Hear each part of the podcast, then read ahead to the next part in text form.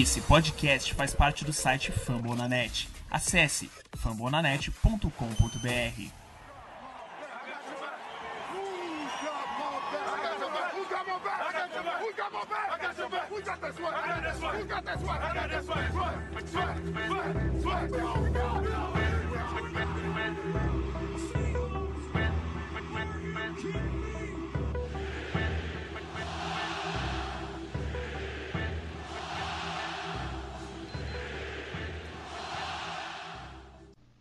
Fala galera do 12 Man Brasil, estamos de volta com o nosso podcast depois de um hiato, mas agora estamos voltando em definitivo para essa temporada de 2019 que promete grandes emoções. É isso ou não é, Jeff? Diz aí. Fala rapaziada do 12 Man Brasil, estamos aí de volta né, depois de um tempo fora do ar.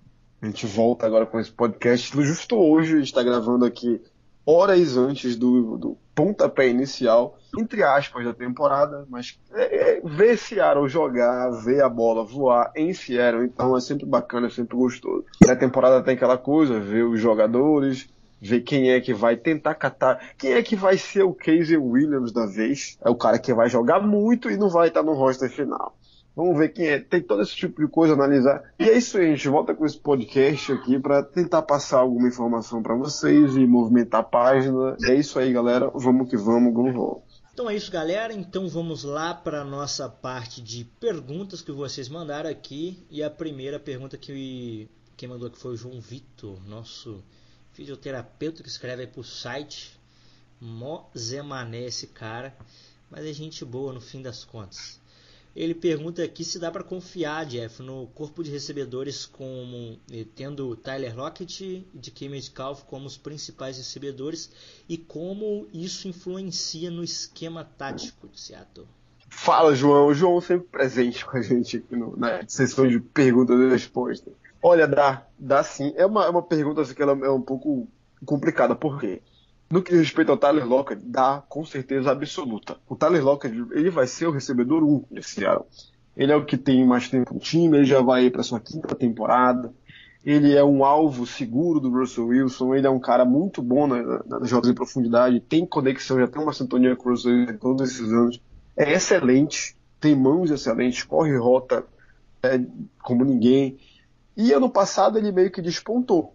Né? Ele quase bate ali, jogou todos os jogos, quase bate as mil jardas, 10 touchdowns, o que é uma coisa excelente. O Tyler Lockett, ele junto com o Russell Wilson, ele tá meio que. Tem o Chris Carson, claro, mas é a tríade do ataque. É Tyler Lockett, Russell Wilson e, e, e Chris Carson. Aí tu já puxa mais pro lado do, de Ken Metcalf, tá? Tu pega o cara, ele é um monstro, porque ele tem uma relação de, de, de porte físico e velocidade que é incrível, né? Poucos talvez ele tenha. Ele é um cara que ele é um mismatch se for na rota dele, na rota gol. Não existe o quarterback ali que vai deixar de encaixar a rota. Então, só que tem esse grande porém. O DK Metcalf ele precisa melhorar demais na questão justamente das rotas. E precisa melhorar, demais o footwork dele, precisa melhorar demais a sintonia dele. A transição, a transição dele vai ter que ser muito bem pensada. Para isso, entra essa questão do esquema, do plano de jogo. A gente sabe que o nosso playbook ofensivo não é dos mais variados. É basicamente tudo calçado no jogo terrestre. A partir dali, se funcionar, o time pode ir bem play action vai entrar, as rotas em profundidade vão entrar, só que a gente não tem mais o que a gente vai até falar daqui a pouco, Doug Baldwin. Era o cara que era desafogo do Russell Wilson e estava sempre sozinho. Como o próprio Russell Wilson falava, era o senhor wide open. Estava sempre aberto, longe da marcação. Então vai ter que vai ter toda essa questão, a gente vai ter que encontrar a melhor maneira de utilizar o DK Metcalf, a gente vai ter que encontrar uma boa maneira de utilizar também o Gary Jennings, que é um é um nome bom, interessante um recebedor também profundidade, já diferente do DK, ele já corre muito bem as rotas, tem boas mãos. Então tem toda, toda uma questão, toda essa. O relógio vai ter que funcionar. A gente perdeu peça no jogo corrido importantíssima no Mike Davis e vai ter que repor. A gente vai falar isso durante, durante o podcast, mas a princípio dá para confiar, sim. Dá para confiar em, em Tyler Lockett principalmente. O Will Disley tá voltando e não vou adiantar, mas a gente vai falar disso no podcast. É, a outra pergunta que mandou aqui foi o Marcelo.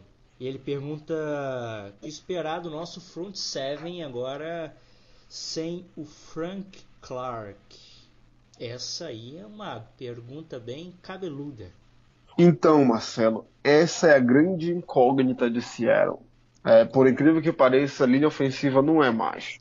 A gente tem uma boa linha ofensiva esse ano, mas a gente não tem pass rush. A gente perde o Frank Clark, que tava, é, teve a temporada dele, finalmente, mas com toda a questão financeira era inviável manter o Clark, tendo que renovar com o Bob Wagner, tendo que dando o que deu pro Russell Wilson. A gente traz o, o Zeke Ansah. A gente traz o Ansah é, é, e tem aquela questão que eu estava até falando com o Rodolfo antes de começar o programa. Saudável, jogando pelo menos 14 jogos, se ele estiver saudável, eu, eu tenho certeza que ele passa da casa dos 10 sacks. Ele é, ele é produtivo, ele é talentoso. A gente já viu o Zig Ansah em Detroit e o cara é excelente. Por anos, pelos primeiros quatro anos dele, foi um dos melhores pass rushers da liga. Só que 2019 a questão não é bem essa, então é uma incógnita. Aí a gente vai no primeiro round do draft e pega o LJ Cooler, offensive end de TCU. Eu não gostei nem um pouco. Acho que poucos gostaram. Foi um tremendo é, reach. É, eu não pegaria o Cooler, ainda mais lembrando que, que, se vocês lembram, tinha um cara chamado Montez Sweet que estava disponível. E tinha mais outros jogadores também. Então, e o que, que a gente vê do LJ Cooler? Ele teve um, uma, um problema né, nesses dias, agora que foi reportado pela equipe médica de Seattle. Um, uma lesão meio incomum ali no pé, na parte posterior do pé, uma coisa que está meio ainda obscura. A gente vai vendo as fotos dele durante esse camp e ele tá bem acima do peso. E para jogar na posição que ele foi draftado para ser, vai ser bem complicado. Na NFL ele não vai se criar com esse peso jogando em defensive end. Ainda mais na nossa divisão, onde tem boas linhas ofensivas ali jogando. Esses são feitos aos Cardinals, mais ou menos. Então é tudo isso. Eu, particularmente, espero do nosso front seven o quê? Ah, em contrapartida, a gente tem um dos melhores, para mim, o melhor grupo de linebackers da liga. Tem ali o Bob Wagner no auge, no auge técnico físico dele. A gente tem o Cade Wright, que é sempre produtivo. Se você manter saudável, jogar pelo menos 15, 14 jogos já vai ser excelente. O Michael Kendricks tem que ver como é que vai ficar essa questão dele.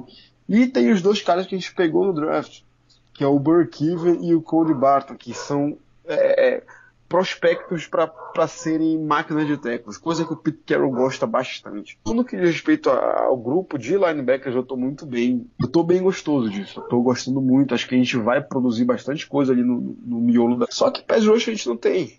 Infelizmente a gente não tem. A gente vai ter que esperar por Jacob Martin, é, Green. É, o Jerry Reed é, não vai jogar os seis primeiros jogos e era o maior talento que a gente tinha ali com a saída do Frank Clark. Então é, é, é nebuloso. Diz que a gente vai ficar ali na casa da, dos 30, 30 e poucos séculos nessa temporada, o que é horrível. Então é, é isso, né? Acho que a gente tem que esperar, a não ser que o Mecatobe aconteça e, e caras que tenham assim, evoluções gigantescas, por exemplo, Jacob Martin vai entrar mais na rotação. Mas a princípio, é, no que diz respeito a pass rush, a gente está muito, muito débil. É o pior pass rush da divisão. Eu não tenho absoluta dúvida disso. Né? Certeza absoluta. A gente tem o pior pass rush. Dos Cardinals são melhores, o dos Rams, não tenho a menor dúvida. E o dos 49ers, essa coisa absurda, com o Nick Bosa, de Ford, Forrest Buckner, e a gente não tem nada.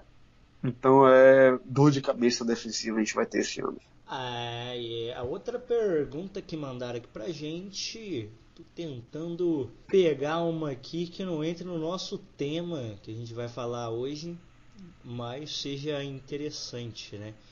Eu acho que essa aqui do, do Matheus Rafael é bem interessante. É, ele pede para a gente falar, Jeff, da dependência dos dois pilares do time, Bob Wagner e Russell Wilson, é, que pode causar nas outras unidades do time, ou seja, como Bob Wagner e Wilson influenciam nesse time aí. Bom, isso aí é excelente. Né? Quem é que não queria depender de, de um jogador como o Bob Wagner, o melhor linebacker da liga, e o Russell Wilson, um dos melhores quarterbacks da liga? Isso é excelente. Eles não são jogadores problemáticos, não são feridas no vestiário, então, no que diz respeito à influência, é, é, só coisa positiva. O Bob Wagner, ele se firma de fato como líder da defesa. Ano passado ele dividia ali um pouco desse protagonismo com o próprio Frank Clark, que teve uma temporada incrível. Os holofotes também estavam voltados para ele. Mas esse ano não, é, é o Bob Wagner. É, ele é o cara defensivo, ele vai ser o, literalmente o capitão, ele já é o capitão da defesa, mas ele vai ser o homem, a referência total. A partir dele, a defesa vai partir. É, no Russell isso é a mesma coisa. É, ele, ele vai tendo ano após ano mais liderança. Esse ano ele tem essa responsabilidade ainda maior, mais exacerbada, porque ele é não só o líder do time, o quarterback do time, mas ele é o quarterback mais bem pago da liga, então tem um holofote a mais, tu vai ter uma pressão a mais. Se tem algo negativo no Russell Wilson, talvez seja isso, uma pressão. E isso também é, diz respeito a algo que a gente vai falar no podcast, que é como usar o Russell Wilson essa temporada. Será que a gente vai ver se repetir coisas como o jogo de Dallas? Parece que a gente tinha o Lamar Jackson, não o Russell Wilson nas mãos. O Pete Carroll surtou e fez aquela merda, ele com o Brian Schottenheimer. Será que eles vão fazer isso quando eles têm o quarterback mais bem pago da liga? Tem que usar, tem que soltar. Tem de tornar ele um líder. Coisa que ele é um líder no vestiário, mas a gente vê que dentro de campo o Russell Wilson ainda é meio é condicionado, é, é, sempre ali uma postura, até muitos jogos de blazer. A gente não vê o cara pegando né? fogo. Isso, muito contido. A gente não vê ele pegando fogo no jogo, sabe? Então, é, tudo isso a gente espera dos dois essa temporada. É, eu acho que pro Bob Wagner vai ser essa temporada onde ele vai é, mostrar ainda mais que eu sou o melhor e ele vai jogar muito. A gente espera o quê também, né? Que não tenha nenhuma contusão. É, se os dois se mantiverem saudáveis, vão ser figuras, já são figuras importantíssimas para a equipe. Qualquer pretensão de pós-temporada que a gente tem esse ano passa por esses dois. Passa por Wilson, passa por Bob Wagner. Aí, mais ainda pelo Bob Wagner, que tem nesse ano talvez um dos. A pior, com certeza, né? A pior defesa da carreira dele toda esse ano. Então a pressão é ainda maior.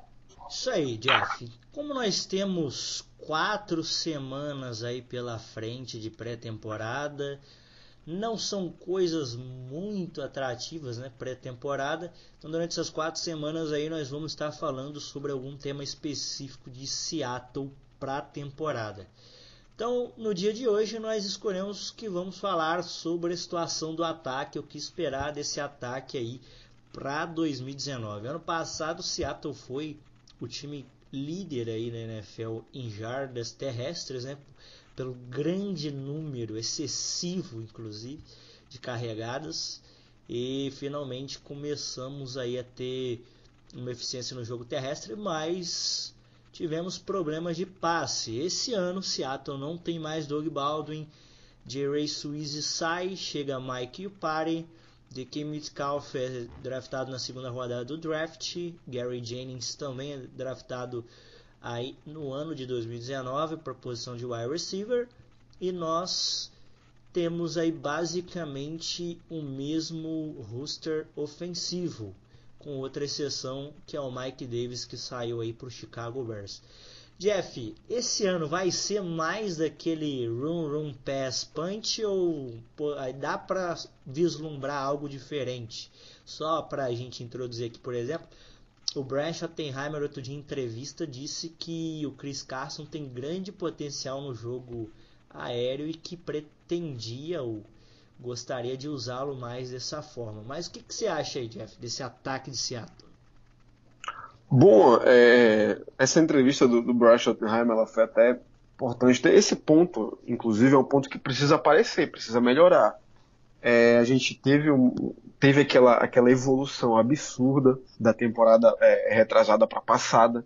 A gente sai do pior time correndo com a bola para o melhor. Acho que é uma, é uma, uma evolução que ninguém em São consciência esperava.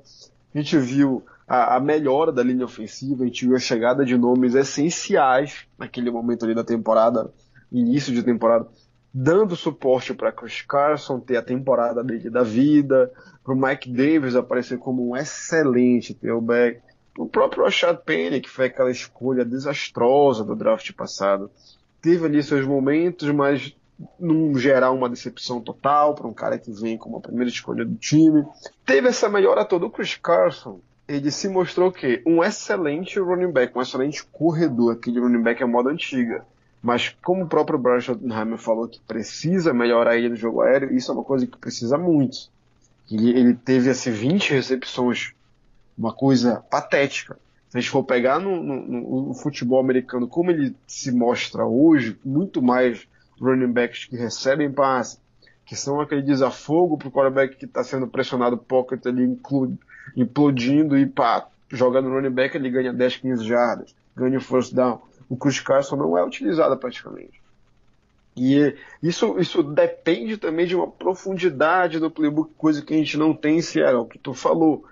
Run, run, pass, run, run, pass. Eu não duvido que vai continuar. Afinal de contas, é, é uma coisa que a gente, como torcedor, a gente fala que a gente quer que mude, tem que ser desse jeito. A gente pegou um cara do calibre do DK Metcalf, que pode ser um, um.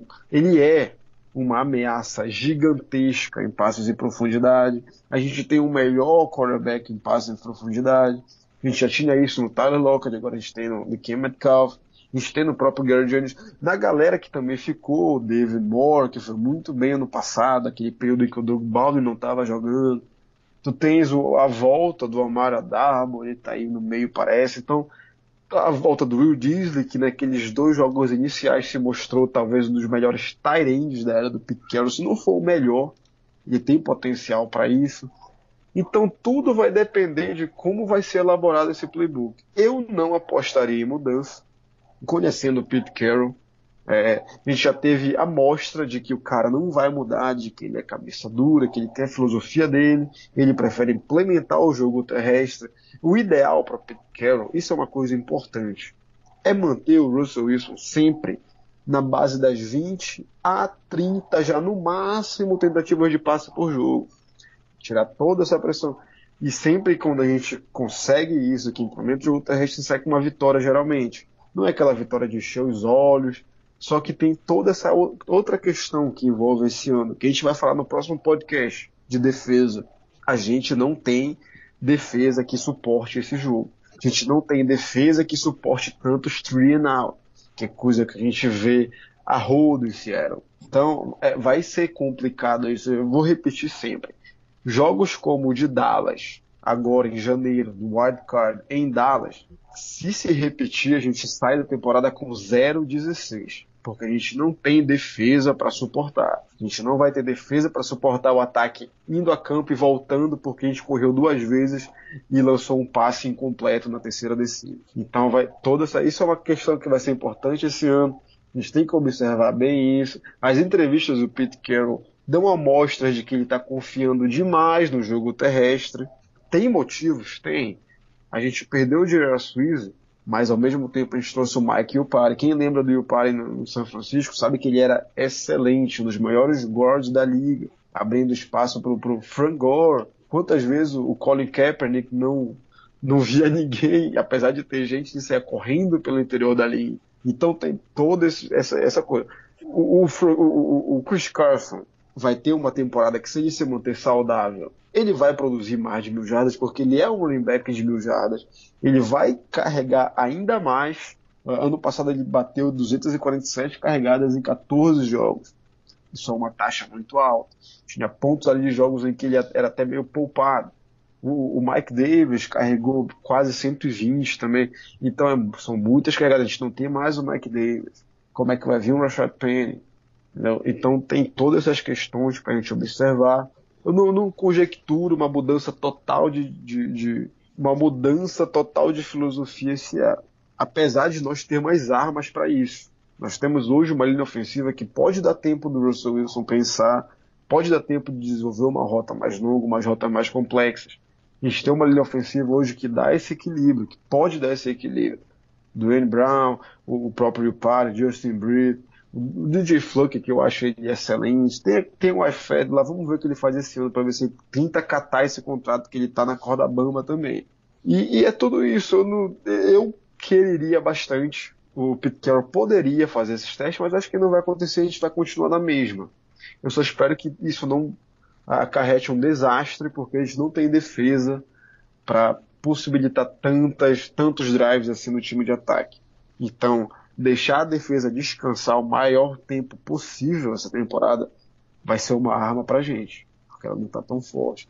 Mas será que esse run pass vai ser é, é, é útil para isso, a gente não deveria ser a hora de botar nesse playbook passos curtos, passe para o running back, coisa que, que o, o Schottenheimer falou, como tu frisou agora. Tudo isso ajuda bastante a manter o time em campo. Vamos ver se esse ano isso vai ser um, um dilema do time, vai ser uma coisa do time para ele tentar alcançar. Uma coisa que a gente espera ansiosamente ano após ano é que o número de sacks no Russell Wilson também diminua, né? E ano passado, apesar desse volume grandioso aí de carregadas, a gente não viu isso acontecendo nem um pouco. Ele teve um número muito alto de, de sacks. É, é uma coisa extravagante, cara, porque você viu o Indianapolis Colts tendo uma linha ofensiva horrível no ano no ano passado, tipo, draftaram um guard, pegaram um cara que no nosso time era horrível e conseguiram montar uma linha ofensiva genuína pro, pro Andrew Luck. É, e como você disse, agora a gente tem um elenco de linha ofensiva muito melhor do que a gente talvez já teve algum dia. É, talvez só do campeonato de 2000 do Super Bowl 2013, 2012 fosse a esse nível talvez até pouco superior, mas a gente não vê uma linha ofensiva em Seattle que seja um negócio que dê realmente uma sobrevida para o Russell Wilson.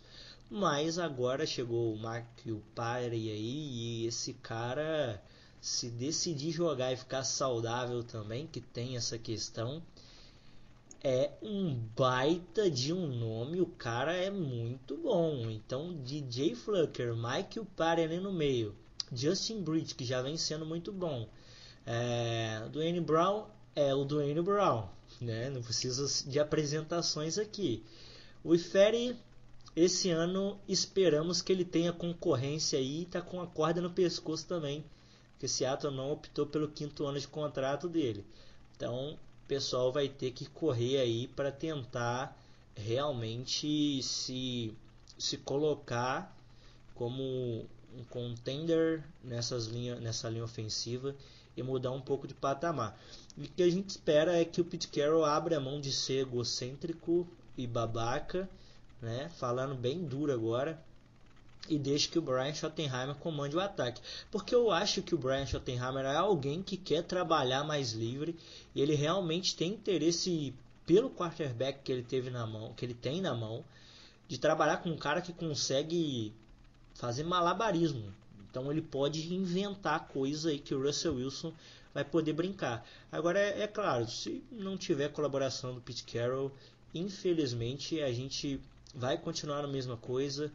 O Chris Carson vai ficar sobrecarregado, a gente nunca vai ter running back saudável.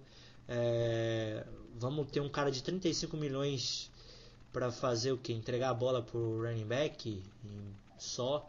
E uma ou outra jogada desesperada com provavelmente com o DK Metcalf com o Tyler Lockett, e não vai segurar. Esse ano, como o Jeff já falou, a gente semana que vem vai até tratar sobre esse, esse assunto. Não temos defesa esse ano para segurar. Esse ano, se não for 30 pontos todo jogo, Seattle vai passar muito aperto, porque não tem mais, mais pass rush, ou seja, né, na realidade até dependendo do que eles vão conseguir trabalhar durante a temporada, mas Seattle esse ano tem sim um déficit muito grande na defesa, mas o principal que eu acho que aconteceu nos outros anos é que a defesa ficava muito tempo dentro de campo porque o ataque infelizmente não dava descanso e não tinha nada de realmente interessante além de tentar correr igual um maluco e bater com a cara no muro. É, se a gente for, é, citou ali na ofensiva, né, que é uma coisa que eu eu defendo muito, que a gente melhorou bastante. A nossa linha ofensiva atual, ela só não é melhor do que a linha ofensiva dos tempos áureos ali de 2012, 13, 14, por conta do fator Max Younger. Se tu eliminar o center, ela é toda melhor. O Dwayne Brown é, é muito melhor do que o Russell Okung. É, o, o, DJ Fluker é superior ao, ao, de quem jogava era o, acho que era o James, James Carpenter que jogava. Isso. E o iFed, o Breno Giacomini, ele era mais sólido. Se for pegar o ano do Super Bowl, ele era sólido, mas ele também não era lá essas coisas, não. Então acho que ele se equivale meio com o iFed. Aí tu tens o, o Gary É aquele cara nota, nota 5 contra um nota 6, né? É, é uma mediocridade total.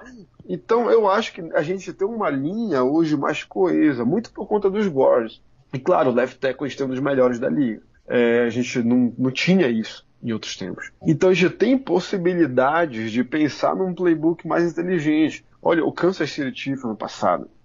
É, o Andy Reid sabia, ele sabia da, da, da, defesa debilitada que ele tinha na secundária. Apesar de ter nomes como Chris Johnson, Justin Houston, como Dee Ford, jogando, produzindo bastante sec, muita pressão no quarterback adversário, era uma secundária que estava muito mal. Tanto é que, por conta disso, eles não chegaram até no Super Bowl. Teve, teve problemas com, com, com, Tom Brady, teve problemas é, nos jogos de, de Divisional Round. Isso, exatamente. Então, é, aquele jogo né, épico lá de tantas, tanta pontuação. Então aquilo fazia com que o que o ataque tem que produzir muito, porque a defesa vai ceder bastante. Então é meio que isso que essa é uma essa é um dilema de Seattle. Pela primeira vez, a gente está entrando numa temporada onde a gente sabe que a defesa vai ceder muito ponto. E a gente está entrando com um ataque que ainda é o mesmo ainda é o mesmo. Muda, muda os nomes, mas a filosofia ainda é a mesma. Esse ano, e o nosso, o nosso schedule esse ano não está fácil. A divisão não está nem um pouco fácil. Eu, eu gostando de dizer que o 49ers são o melhor time da divisão. Se o Jimmy Garoppolo se manter saudável, eu, eu chuto aí o 49ers campeão de divisão. Aí ainda sobra os Rams. E os Rams, pô, é, é, aquela coisa absurda, é um front seven absurdo, é um ataque genial do Sean McVay, tem a questão do Jared Goff, tem até melhorado, mas ainda é, para mim, um quarterback completamente dependente do esquema que o Sean McVay bola para ele, e do Todd Gurley também. E a gente vai. E o Arizona Cardinals tem essa novidade do Kyler Murray, então é um sangue novo, é, é um head coach novo, são jogadores que vêm para tentar se provar, tirar a franquia desse marasmo. Então eu estou muito. É, eu vou escrever um texto daqui com algumas semanas sobre a minha previsão para a temporada e ela não é tão boa quanto ano passado. Ano passado lembra que eu fiz aquele de 10-6 e a gente terminou 10-6, ninguém confiava. A gente tem time, tem defesa, tem, vai chegar desses 10-6 aí, vai para playoff. Se for lá, chegou esse ano, sinceramente, se a gente não mudar esse mindset, se as coisas não derem muito certa para o nosso ataque, e tem mais aquela questão. Já a Seattle é o time que melhor correu com a bola no passado. Os outros head coaches sabem disso. Isso não está em segredo. Então eles vão criar um antídoto para isso. Eles vão saber como a gente vai para o jogo. E eu vou voltar ao jogo de Dallas. Lembra que a gente falou? Pete Carroll, acho que foi antes do jogo. Pete Carroll é desse. Se tu falar, é, eu, eu sei que tu vai correr com a bola, ele vai te responder, então eu vou correr com a bola e vou te surpreender correndo com a bola. Então é, é tudo isso, as defesas vêm pronta para isso, vem pronta para a ameaça do Chris Carson. Apesar disso, vai ter o nosso play action, a gente vai ter que usar. Lembra, Roda, de que teve um ponto da temporada que a gente estava pedindo por play action e não tinha. Zero. E não tinha. Então, tudo isso precisa mudar muito em Seattle para a gente não ter uma temporada desastrosa. O Jerry Reed só volta na semana 7. Entendeu? Então é, é, é todas essas questões. Seattle vai precisar. Vai precisar, eu diria, de sorte sorte esse ano, apesar de ter um elenco ofensivo capaz de produzir e muito, e muito até, com Russell Wilson, Tyler Lockett, Chris Carson, a gente não tem um front office que talvez permita por isso. Então é, eu sempre vou bater nessa tecla. O problema de Seattle é um problema de coordenação, é um problema de playbook defasado, atrasado. As vitórias vêm, a gente consegue temporada positiva, é, a gente vai aos playoffs para fazer uma gracinha lá só, mas esse problema não pode ser mascarado. E essa temporada ela vem para justamente tirar essa máscara. Bora ver o que, que vai dar. É, esse ano é o ano de provar e quem sabe mais para frente no nosso último episódio da pré-temporada já até imaginei aqui a gente podendo falar essa situação aí do, do nosso front office aí, né? se o Pete Carroll realmente vai continuar se esse ano for um fracasso ou vamos ter novos ares. Mas acho que a nossa defesa, é, a gente vai falar até sobre ela depois, mas tem muito déficit em comparação do ano passado. A gente ainda teve dois, três jogos, ou quatro, alguma coisa assim, com o Earl Thomas. A gente ainda tinha é, algumas expectativas aí na secundária. Esse ano não temos, mas o ataque esse ano é basicamente, com exceção do Doug Baldwin, a mesma coisa, ou até melhor por causa da questão da linha ofensiva, como o Jeff disse. Mas estamos aí em dúvida. Né? Vai ficar difícil se eles não soltarem. Ou solta o braço do Russell Wilson esse ano vai ser um ano de pensar em draft para o ano que vem. Essa, essa é uma, uma, grande, é uma grande coisa, né? Porque é, tu citou ainda agora há pouco sobre a questão dos sacks do Russell Wilson. E é, uma, é meio que é irônico, né? Porque é o ano onde a gente lidera a liga em carregadas, em, em jardas terrestres, quer dizer. Mas é o ano também que a gente quebra o recorde de sacks do Russell Wilson. E é o ano também onde a gente teve uma linha ofensiva que, por muito tempo na temporada, num hiato ali de umas semanas, foi uma das melhores da liga protegendo o passe. Então, ainda assim, nós tivemos aí, o Russell Silva passou de 50 sacks, 51 sacks, e nunca tinha conseguido isso, nem com linhas ofensivas horríveis como a de 2016, que era lá a Ifere, o Diambo, o Justin totalmente perdido como center. Então, é uma coisa que é de se analisar do que o Russell Wilson muitas vezes segura demais a bola, vai para o scramble errado, procura o sec, o cara está aberto, ele não larga a bola, a pressão vem, sec. Também tem muita questão do, da própria chamada ofensiva, às vezes chamadas horríveis, a blitz que se mostra ali, e às vezes até o Russell Wilson não identifica. Se ele identifica, ele não tem autonomia para mudar a jogada na linha de scrimmage. Então é tudo isso que é uma cobrança que a gente tem no Russell Wilson aqui há muito tempo. E precisa melhorar isso. É, esse ano, é, ele nessa temporada passada, ele perdeu mais jardas através de sec do que em qualquer temporada. Então isso precisa mudar. Se a linha ofensiva melhora, como tu citou o exemplo do Indianapolis Colts, que com o Quentin Nelson Castonzo tendo uma temporada excelente, o Glovinski, horroroso, tendo uma temporada excelente, tudo fruto também de uma coordenação, de um, um, um trabalho tático importante ali. Foram só 18 sacks. 18 sacks numa temporada de 16 jogos é uma coisa ridiculamente inacreditável. Então, se quem dera se a gente tivesse iniciado, até o próprio Russell Wilson mostraria ainda mais do potencial que ele tem. Mas a gente ainda vê é, Seara problema. Também tem, tem, que, tem que relevar uma coisa, né? A nossa divisão tem, tem o Aaron Donald, a gente tem o Chandler Jones, que sempre alcança todo mundo, a gente tem agora o 49ers, que tem um pass rush matador. Buckner, então, Nick Bosa? Exatamente, Nick Bosa, o The Force Buckner, D. Ford. Então, é, é uma galera que, olha, eu tô, eu tô vendo esse 49ers voar essa temporada. O Kyle Shanahan tá lá, ele é uma mente genial.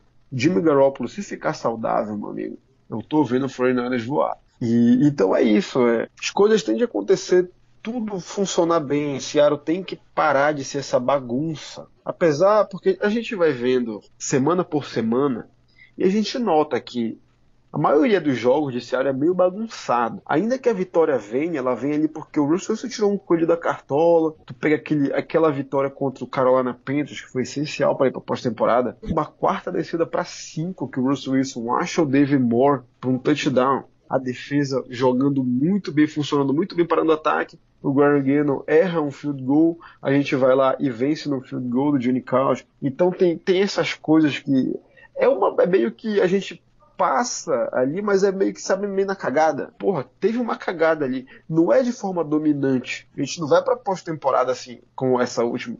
Pô, a gente mereceu estar aqui, a gente dominou jogos para estar aqui. Não, a gente foi lá por, por casualidade. Então o Seattle é essa bagunça todo ano. Vai ter jogo que a gente vai se aborrecer, porque fez besteira, fez chamada errada, correu demais. Ano após ano a gente espera, fica, fica empolgado, vai voltar ao futebol, mas a gente vê essas repetições e repito, esse ano é, o schedule vai cobrar se isso continuar acontecendo. E, e a mudança tem que vir total.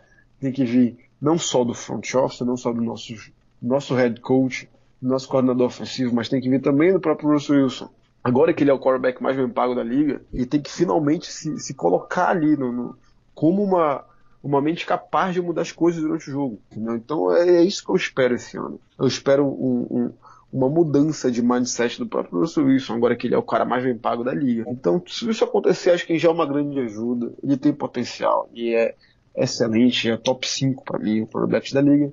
Em cima dele, a gente pode ter uma temporada boa, mas só que a gente precisa da ajuda também, da coordenação para isso. E Jeff, outro fator diferencial esse ano é que a gente tem o Jason Myers aí arrebentando nos treinos metendo a bica e o pessoal falou que ele tá acertando de 60 jardas, três tentativas, três acertos e que dava para acertar de 70 ou mais. E aí esse ano vai ser diferente, né? Que o Genikowski ano passado. Pô, isso é, isso é uma questão que pô, alegra pra caramba. Tô muito empolgado. Pô, se a gente for pegar assim, a grosso modo, a gente não tem kicker há, há, há cinco anos. Teve o último ano horroroso do Hauschka, Aí a gente veio de, de Blair Walsh, porra, foi um desastre total. É, o Jenny Kaustik era um cara que eu gostei muito, que inclusive tem essa curiosidade, né? Tava ali disputando posição com o próprio Jason Myers. E então não teve uma temporada boa, problemas físicos, era um cara que não conseguia correr atrás do retornador, então era um a menos ali no grupo especial. E esse ano a gente pega ele que poderia estar esse ano no passado. Eu eu não vou bancar aqui um engenheiro de obra pronta, eu escolheria o Gene Kausky, se voltasse ano passado. Não sabia que o Jason Myers ia ter uma temporada excelente nos Jets, selecionado para o Pro Bowl, teve um aproveitamento incrível, incrível de, de, de field goals. E esse ano tá em Seattle. Eu achei até muito surpresa a gente conseguir catar o Jason Myers. E acho que a gente está finalmente seguro na posição. E a posição de kicker na NFL ela é uma das mais importantes. Eu, eu julgo que só não é mais importante que o quarterback. Quantos jogos um kicker não ganha? O kicker pontua pra caramba. Então eh, a gente tem um cara de segurança no field goal, como tu falou, ele tá treinando no field goal de 60 jardas. Só de ter essa segurança para 40, 50 já tá ótimo. Já vai ajudar bastante a equipe. Eu tô muito esperançoso em relação a Jason Myers. Eu espero aí mais uma temporada de Pro Bowl para ele Seattle. Se ele mantiver o nível, ele vai se estabelecer como um dos melhores kickers da liga. Aí ao lado do, do, Justin Tucker, por exemplo, Greg DeLeg, um dos melhores, excelentes aqui dos Rams da divisão, o próprio o, o Kicker, lá o Harrison Butker lá do, do, do Kansas City Chiefs. Então Jason Myers tem tudo para estar tá nesse, nesse hall. E só se ele manter o nível, ele com certeza vai ser um dos melhores, dos três melhores kickers da NFL. E esse ano acho que a gente está seguro na posição. Com certeza absoluta. Bom, galera, então é isso.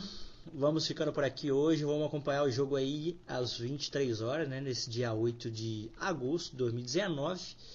E a gente ficou meio em cima porque nós somos adultos, né, Jeff? Temos o que fazer da vida, então a vida não anda tão fácil para gravar. A vida de adulto é muito difícil agora, essa, essa experiência nova para mim.